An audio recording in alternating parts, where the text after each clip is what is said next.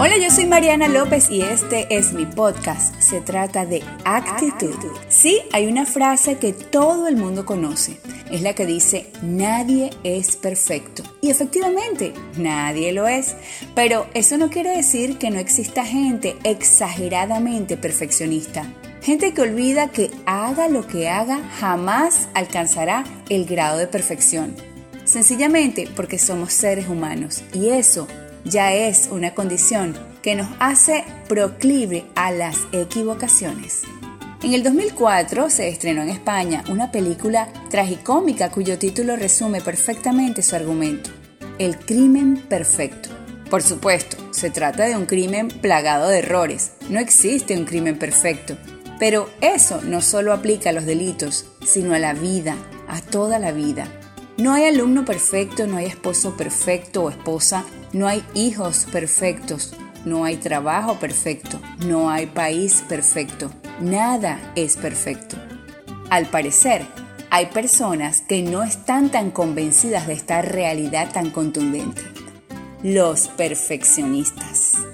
Las personas exageradamente perfeccionistas creen que sí, sí es posible alcanzar el grado de perfección son generalmente rígidas en su concepción de la vida, de las cosas, de las demás personas. Son rudas y exigentes con ellas mismas. Autoflagelan su espíritu cuando hay alguna equivocación en sus procederes. Y viven presas de la ansiedad y el sufrimiento. Claro, es bueno perseguir la excelencia. Es prudente trabajar incansablemente para conseguir el cumplimiento de metas personales o grupales pero de allí a obsesionarse con la perfección hay un trecho muy largo.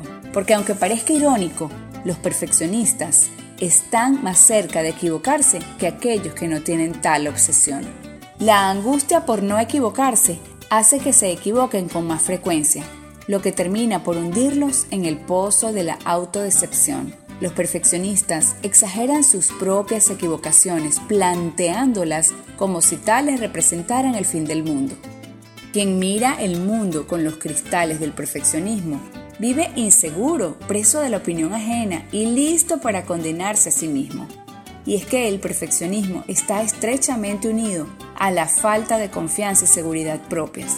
Lastimosamente, muy poca gente está dispuesta a lidiar con gente que tenga este nivel de exageración con la perfección. Y además de torpedear las relaciones interpersonales, el exagerado perfeccionismo también causa estragos en la salud física y emocional. Un estudio hecho por la Universidad de Brock en Ontario, Canadá, determinó que las personas perfeccionistas son más propensas a sentirse mal y a quejarse de falta de sueño, dolor y fatigas que aquellas que no lo son. Es común que experimenten problemas digestivos, intestinales, cefaleas tensionales, jaquecas, dermatitis, entre otras dolencias. Y a nivel emocional, la atención que ponen para alcanzar la perfección traerá tensión, ansiedad, insatisfacción y frustración porque olvidan esta frase que dijimos al principio. Nadie es perfecto. Nacimos para vivir y esto tiene implícito las equivocaciones. Nacimos para días de sol y días de lluvia. No podemos pretender pisar siempre en firme, porque pisar en falso también es posible. Los errores deben servirnos para crecer, no para quedarnos atascados lamentándolos. Sí, debemos autoimponernos la disciplina que nos lleve a lograr lo que queremos, pero sin ansiosas obsesiones. Decía Martin Luther King, si no puedes volar, corre. Si no puedes correr, camina. Si no puedes caminar, gatea. Sin importar lo que hagas, sigue avanzando. De eso se trata.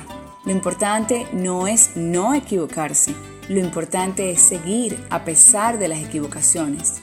Nunca olvides que errar es de humanos. Sale a enfrentar los retos de la vida, dando lo mejor de ti, sin condenarte ni lacerarte cuando fallas. El único, perfecto en esta tierra y en este mundo donde vivimos es Dios.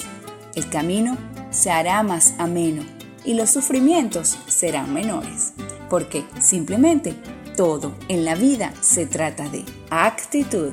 Yo soy Mariana López, espero te haya gustado el episodio del día de hoy y también espero que te encuentres en el lugar correcto con las personas precisas y recuerda siempre que la victoria en tu vida siempre está a tu alcance porque simplemente se trata de actitud.